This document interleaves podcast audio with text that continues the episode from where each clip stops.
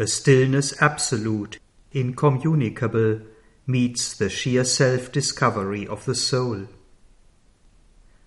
A wall of stillness shuts it from the world. A gulf of stillness swallows up the sense and makes unreal all that mind has known, all that the laboring senses still would weave, prolonging an imaged unreality.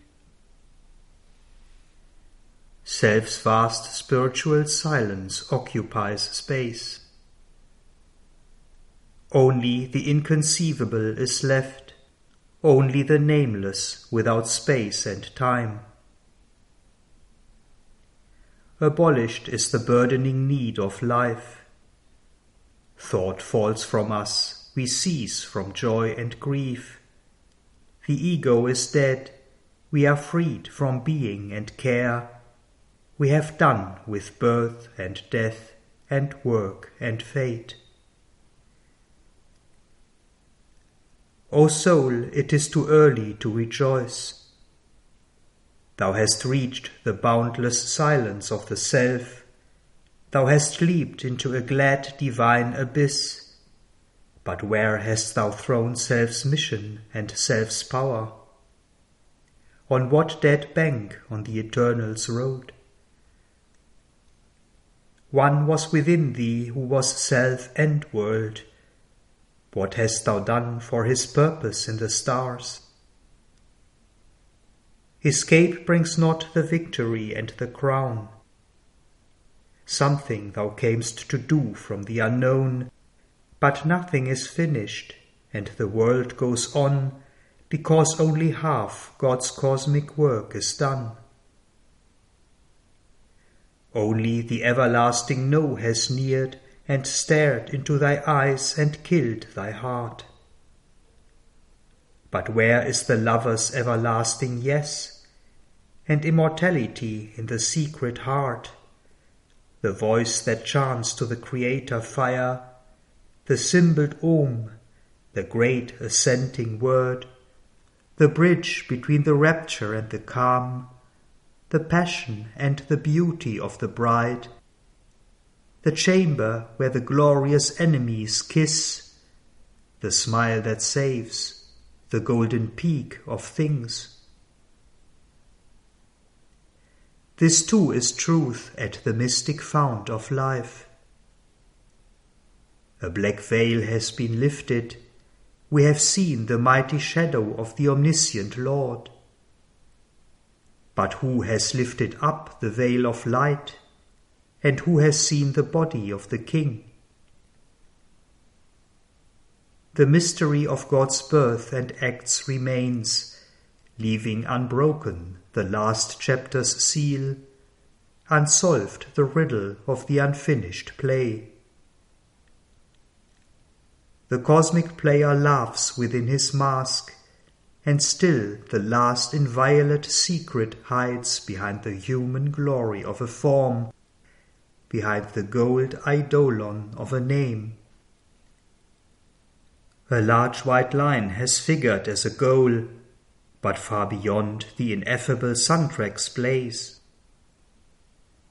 What seemed the source and end was a wide gate, a last bare step into eternity. An eye has opened upon timelessness Infinity takes back the forms it gave, and through God's darkness or his naked light, his million rays return into the sun. There is a zero sign of the Supreme. Nature left nude and still uncovers God.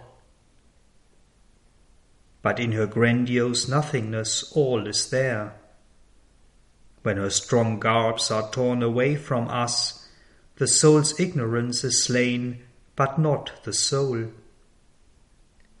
The zero covers an immortal face.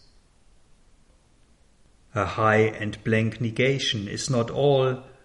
A huge extinction is not God's last word, life's ultimate sense, the close of being's course, the meaning of this great mysterious world. In absolute silence sleeps an absolute power. Awaking, it can wake the transbound soul and in the ray reveal the parent sun. It can make the world a vessel of Spirit's force. It can fashion in the clay God's perfect shape. To free the self is but one radiant pace. Here to fulfill himself was God's desire.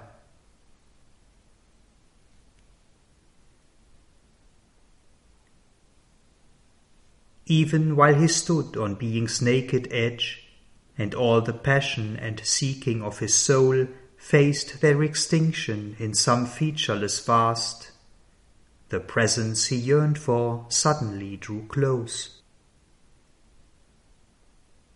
Across the silence of the ultimate calm, out of a marvelous transcendent score, a body of wonder and translucency, as if a sweet mystic summary of herself escaping into the original bliss, had come enlarged out of eternity. Someone came, infinite and absolute.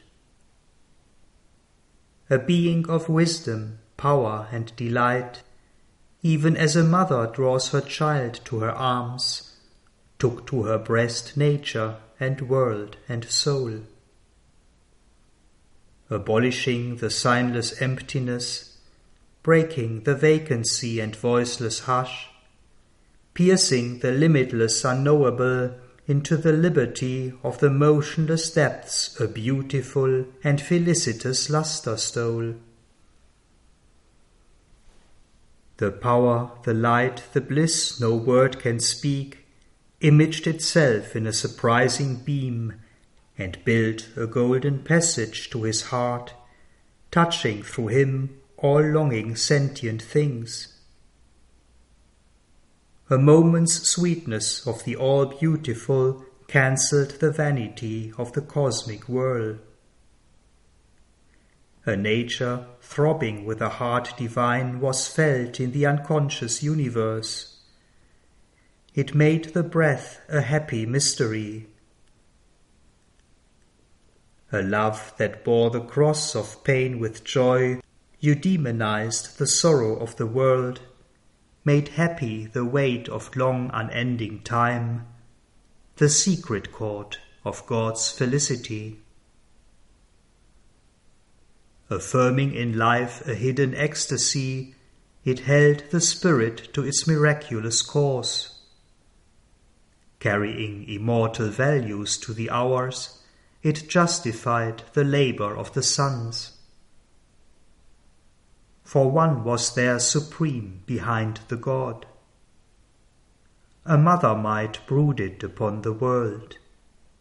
A consciousness revealed its marvelous front, transcending all that is, denying none. Imperishable above our fallen heads, he felt a rapturous and unstumbling force. The undying truth appeared the enduring power of all that here is made and then destroyed, the mother of all Godheads and all strengths, who, mediatrix, binds earth to the supreme. The enigma ceased that rules our nature's night. The covering nescience was unmasked and slain. Its mind of error was stripped off from things and the dull moods of its perverting will. Illumined by her all seeing identity, knowledge and ignorance could strive no more. No longer could the Titan opposites, antagonist poles of the world's artifice, impose the illusion of their twofold screen throwing their figures between us and her. The wisdom was near, disguised by its own works, of which the darkened universe is the robe. No more existence seemed an aimless fall, extinction was no more the sole release. the hidden word was found, the long sought clue. Revealed was the meaning of our spirit's birth, condemned to an imperfect body and mind in the inconscience of material things and the indignity of mortal life. A heart was felt in the spaces wide and bare, a burning love from wide spiritual founts annulled the sorrow of the ignorant depths. Suffering was lost in her immortal smile. A life from beyond grew conqueror here of death. To err no more was natural to mind. Wrong could not come where all was light and love. The formless and the formed were joined in her. Immensity was exceeded by a look, a face revealed the crowded infinite. Incarnating inexpressibly in her limbs the boundless joy the blind world forces seek, her body of beauty mooned the seas of bliss. As the head she stands of birth and toil and fate, in their slow round the cycles turn to her call. Alone her hands can change time's dragon base. Hers is the mystery the night conceals. The spirit's alchemist energy is hers.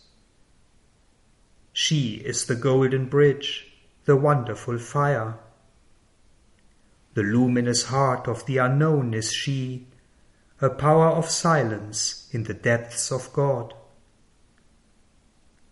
She is the force, the inevitable word, the magnet of our difficult ascent, the sun from which we kindle all our suns, the light that leans from the unrealized vasts, the joy that beckons from the impossible, the might of all that never yet came down.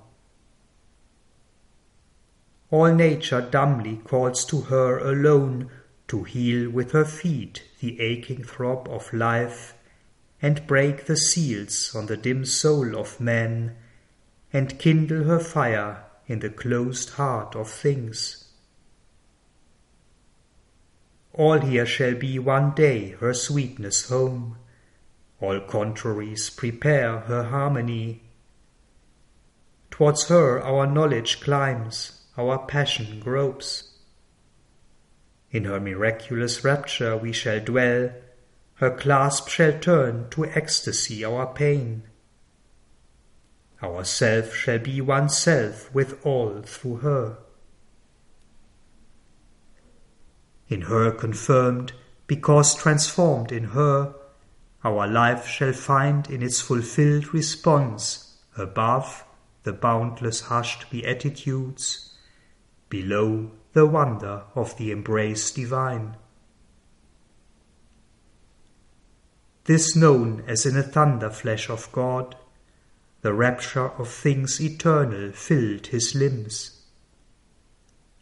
Amazement fell upon his ravished sense his spirit was caught in her intolerant flame. Once seen, his heart acknowledged only her. Only a hunger of infinite bliss was left. All aims in her were lost, then found in her. His base was gathered to one pointing spire.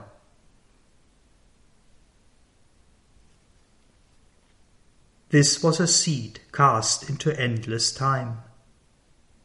A word is spoken or a light is shown, a moment cease, the ages toil to express. So flashing out of the timeless leaped the worlds. An eternal instant is the cause of the years. All he had done was to prepare a field his small beginnings asked for a mighty end. For all that he had been must now new shape in him her joy to embody, to enshrine her beauty and greatness in his house of life. But now his being was too wide for self. His heart's demand had grown immeasurable. His single freedom could not satisfy. Her light, her bliss, he asked for earth and men. But vain are human power and human love to break earth's seal of ignorance and death. His nature's might seemed now an infant's grasp. Heaven is too high for outstretched hands to seize. This light comes not by struggle or by thought. In the mind's silence the transcendent acts and the hushed heart hears the unuttered word. A vast surrender was his only strength. A power that lives upon the heights must act, bring into life's closed room the immortal's air, and fill the finite with the infinite. All that denies must be torn out and slain and crushed the many longings for whose sake we lose the one for whom our lives were made. Now other claims had hushed in him their cry. Only he longed to draw her presence and power into his heart and mind and breathing frame. Only he yearned to call forever down her healing touch of love and truth and joy into the darkness of the suffering world. His soul was freed and given to her alone.